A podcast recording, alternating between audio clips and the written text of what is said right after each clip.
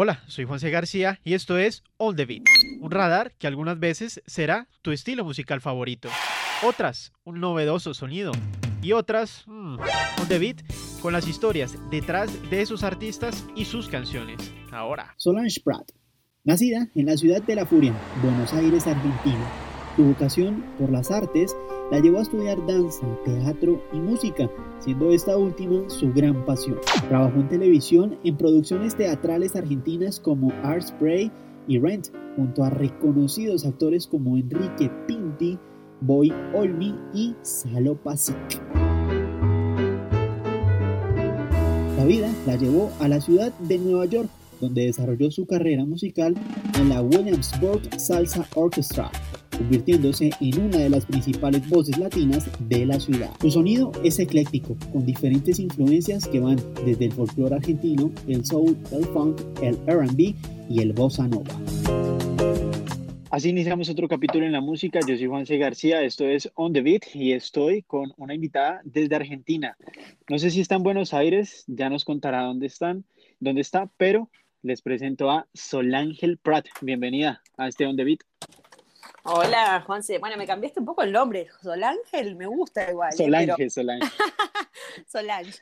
Em, pero bueno, Solange, Es como que sos un ángel con un sol, así que está como bueno ese, esa mezcla ahí. Em, así que bueno, estoy acá en Colombia, en Bogotá. Em, vengo viviendo acá hace como dos años y medio. Eh, pero bueno, por suerte pude estar en Buenos Aires eh, ahora en, en enero y en febrero, estuve ya dos meses y presenté el disco, ¿no? Loop. Así que estuvo lindo estar ahí en mi tierra, digamos, para presentar este material y, bueno, obviamente en pandemia, eh, pero mm, al menos me pude subir al escenario porque justo me invitaron a, abrirle a una orquesta que se llama la Orquesta de Leo Valdés, que tocan eh, cumbia allá en, Buenos Aires y son súper famosos, entonces estuvo buenísimo porque pude también tocar un par de mis canciones del disco, así que bueno, digamos que me desquité un poquito de subirme al escenario en esa oportunidad. Y, bueno, acá esperando con paciencia este, y con fe a que se abra todo un poquito para presentar el disco en vivo, ¿no? Pues sí, ojalá eso suceda y pues de antemano, qué pena por mi, mi torpeza con el nombre, ¿no? O sea... No, tranquilo. suele ser bastante común en mí, pero, pero bueno, este álbum eh, es bastante extenso, ¿no? Y es un álbum que presenta recorridos y presenta sonidos bastante diferentes, ¿no? Cada canción tiene como una especie de identidad propia, sonidos que se mueven entre el pop, el funk y la cumbia. Y bueno, hablemos de una canción que a mí me pareció bastante interesante, bastante curiosa, y es junto a Kevin Johansen y se llama Y Querere que es una canción que tiene unos sonidos eh, un tanto, por decirlo de alguna forma, como españoles, ¿no? Sobre todo en el coro, ¿no? Que, que se pronuncia y se repite la palabra y quererere. Sí, es interesante esa canción porque, bueno, primero porque tengo el honorazo, ¿no? De, de hacerla con, con el gran Kevin Johansen, que para los que anden escuchando, no sé, no sé exactamente cuán conocido él es acá en Colombia, en Latinoamérica en general él es bastante conocido, no es un, un cantautor con tremenda carrera. Bastante, bastante. Sí, buenísimo, buenísimo. Eh, pero él nada, viste, es rarísimo, nació en Alaska, vivió en Nueva York, después vivió en Argentina, bueno, vive en Argentina, entonces la verdad es que fue como esas alineaciones de las estrellas, conocerlo allá en Nueva York y conectar y que después, bueno, cuando le invité al disco, que me dijera que sí. Em, y bueno, feliz de, tenerlo a él con su tremenda voz. Em, y esta canción, bueno, yo la siento también como que tiene algunos elementos eh, brasileros, ¿no? Este, un poco la, manera del el fraseo de la guitarra, yo fue como una interpretación medio extraña de, un toque de bossa nova que me terminó saliendo distinto y me gustó y quedó así. Eh, y esta palabra, Ikere, es una palabra inventada, básicamente, que viene para mí de la palabra querer, entonces querer y quiere, y la usé un poco así como, como esta onomatopeya que a mí me gustaba para el coro. Y, bueno, es, es, muy simple, ¿no? Solo dice eso, pero el coro, pero, pero me pareció que, que, bueno, que uno, distintas canciones a uno le inspiran distintas cosas, ¿no? Hay canciones que tienen letras extensísimas o letras más poemas, sí, más, este, qué sé yo, más sí, más complejas, o que no sé, o que son más poéticas. Y yo siento que esta letra, justo de Icare, es como simple, pero con un mensaje bien conciso. Eso es lo que hacemos, ¿no? Yo canto la letra en español y después viene eh, Kevin y también la canta en, en, versión, digamos, masculina. Porque en un momento habíamos charlado de hacerla en portugués, eh, que, él hiciera, que la hiciera en portugués, pero bueno, finalmente terminó quedando todo en español, que igual funciona buenísimo. Eh, así que sí, esa canción es muy especial y tenemos también un, un, video re lindo filmado allá en Nueva York, así que para si lo quieren chumar ahí en YouTube, lo pueden ver. Pero tal vez en algún momento piensan en sacar la versión eh, con un fraseo en portugués, con un pedacito de la letra en portugués, sería como un portuñol, ¿no? Una mezcla entre el español y el portugués la canción. Sí, bueno, tengo un, tengo un video de esa canción en vivo, eh, hecho este, en español y en portugués, pero con el cantautor Gregorio Uribe, que sí. también lo invité a, a cantarla y, y, lo, y le invité, y lo, un poco le dije, ¿no te animas a hacerlo en portugués? Bueno, bueno, está bien, me dijo. Así que es, ya la tengo, digamos, ahí en, en, YouTube para que, la, para el que la quiera ver, así como un live session con él en portugués. Y tenemos otra, otra versión que hicimos en escenario en Nueva York, también juntos cantándola, así que este, para el que le dé curiosidad, ahí está para mirarla. No, yo creo que la carrera musical suya es bastante curiosa, ¿no? En este disco también hay que resaltar una canción que la hacen en versión cumbiera, pero realmente es una canción de Radiohead, es una canción bastante conocida, es una canción que se llama Creep. Y bueno, los muchachos del Radiohead en algún punto de su carrera dijeron que, que estaban mamados literalmente de escuchar, de escuchar esta canción. Y cuando uno escucha a la persona que la hizo decir eso, que ya está cansada de escucharlo, que, que siente que como que la canción ya dio lo que tenía que dar y llega una versión en la cual se experimenta completamente con el género de la canción, con el beat, con los compases, con todo, pues abre un espectro magnífico hacia la música y siento que ese es esa versión cumbiera que, que usted logra y lo logra muy bien de Creep. Me imagino que, que Radiohead es, es una banda pues importante, ¿no? Para usted. Sí, Radiohead me encanta. Eh, de hecho, me acuerdo haberlos ido a ver en, en, en vivo ahí en Nueva York eh, con unas amigas que me hice tipo una manejada de como cuatro horas eh, para verlos en un auto que no era mío, ¿no? Toda una cosa rarísima porque los quería ver. Y este, nada, la verdad es que esta, surgió muy orgánicamente esta versión. De hecho, surgió tocándola eh, con unos amigos músicos eh, eh, en un evento privado estábamos y, y, un amigo se le ocurrió probarla, así como con público, ¿no? Ni siquiera que fue tan sí. planeada. Y, y, bueno, la hicimos, la gente se empezó como a dar vuelta, ¿no? Toda como, ¿qué es esto? Yo la conozco esta canción, pero cumbia, ¿qué está pasando? Y bueno, nos dimos cuenta de que obviamente pegaba mucho, ¿no? Que la gente le, le, gustaba porque es una canción que obviamente ha tenido mucha trayectoria, es uno de, las, de los temas, si no uno de los más conocidos de Radiohead. Y, y, bueno, me parece que igual estaba bueno esta mezcla, ¿no? Como de, de, de, una canción con una letra medio densa, ¿no? Medio oscura y un ritmo alegre. Entonces, eh, me gustó mucho como esa juxtaposición ahí. Y cuando estaba pensando en qué, qué hacer para el disco, ¿no? Si hacer un cover o no, se me ocurrió como meterla. Eh, y la verdad es que ha tenido muy buena sí, acogida acá. Muchos, muchas de, de, las entrevistas que he hecho, ¿no? Me dicen, ah, llegué a tu música porque escuché este cover. Eh, sí. Como que les ha llegado primero esa canción que el resto de mi música original. Entonces me parece divertido también eh, esa estrategia casi de marketing sin querer, ¿no? Como uno hacer un cover de una banda que le gusta y la gente termina llegando a tu música, entonces está buenísimo. Y bueno, también pude eh, meter ahí unos amigos músicos a participar en un video que hicimos, eh, lo hice con tres amigas que bailan y también hacen música y en el techo de una, así medio todo muy bajo presupuesto, pero mucha onda, mucho amor. Eh, también los invito a que lo vean ahí en YouTube, el, el video de de cada una se armó como un personaje, entonces yo tengo como una vestimenta como medio de negra y otra tiene como una red en la cabeza, otra está en patines, otra tiene una máscara, entonces quedó muy chévere como esa sensación de, de que cada una script a su manera, ¿no?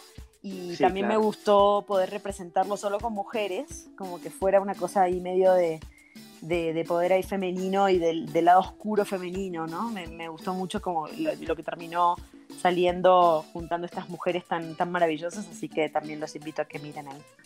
Claro, es una canción que se remite tal vez a, esos eh, fondos que todos tenemos y hay algo que me parece interesante y, curioso, ¿no? De esta charla que hemos tenido en estos minutos y es la palabra y el género cumbia, ¿no? Juega un papel muy importante en, eh, en su carrera musical.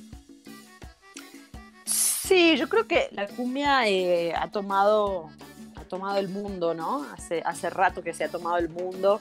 Pero cuando hablamos de cumbia nos referimos a cumbia a cumbia villera, porque por ejemplo acá en Colombia existe el movimiento también de la cumbia, ¿no? Pero digamos que es un poco distante de ese movimiento cumbiero que existe al sur de nuestro continente, ¿no? Acá tenemos una cumbia más tropical, tal vez, si se le puede decir a eso.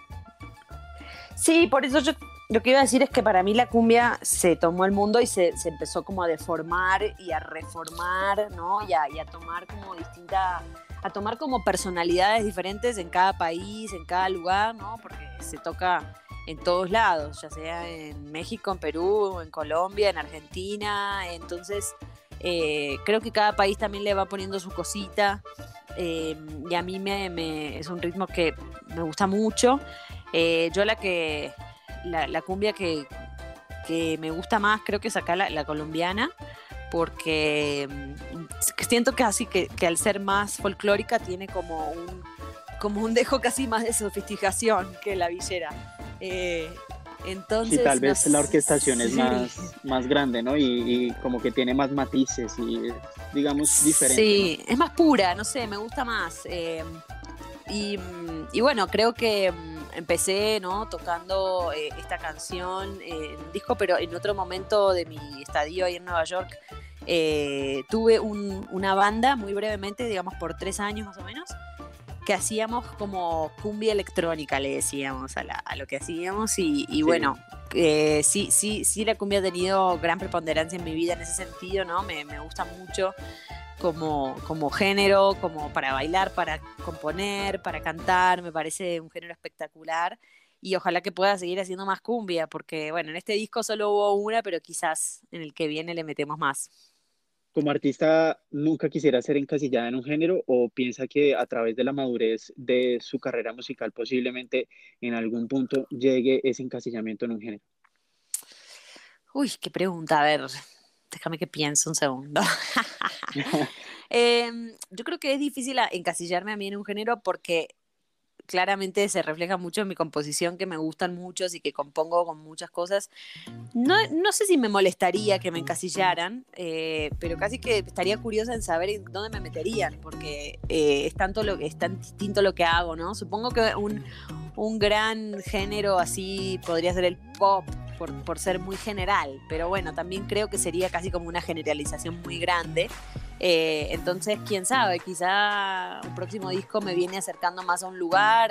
La verdad que me daría curiosidad este, ver qué, qué, es lo que se refleja, ¿no? Qué, qué, es lo que la gente se le ocurre o, o dónde me ven encasillada. Estaría bueno casi que entender cómo me perciben. Sí, cómo, cómo interpretan las personas ese, esa, esa, música, ¿no? Total. Que a la final esa, esa interpretación es la que se convierte en, pues, en el sentido de ser artista, ¿no? Si no existe esa interpretación, pues, ¿para qué? Exactamente. Hay otra cosa que me parece muy interesante de, del álbum y es algo que sencillo, a mí me parece bastante sencillo, pero me parece que es una palabra que encierra muchas cosas de la música y es loop.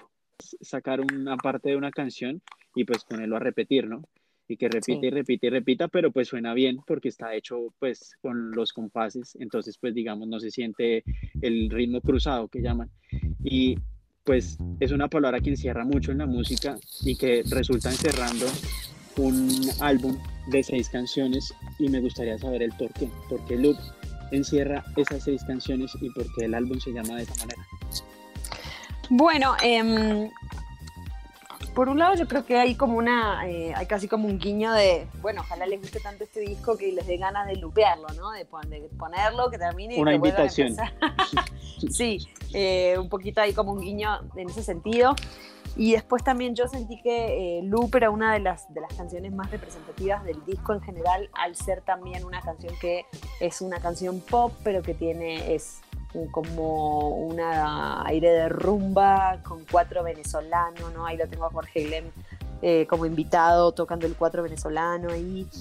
Entonces me pareció que, mm, con, bueno, con toda la parte vocal más que viene desde el pop, entonces, eh, y la letra más, si querés, desde un lugar de cantautora, me pareció que tenía como muchos elementos que simbolizan lo que es el resto del disco, que es que tiene distintos géneros, ¿no?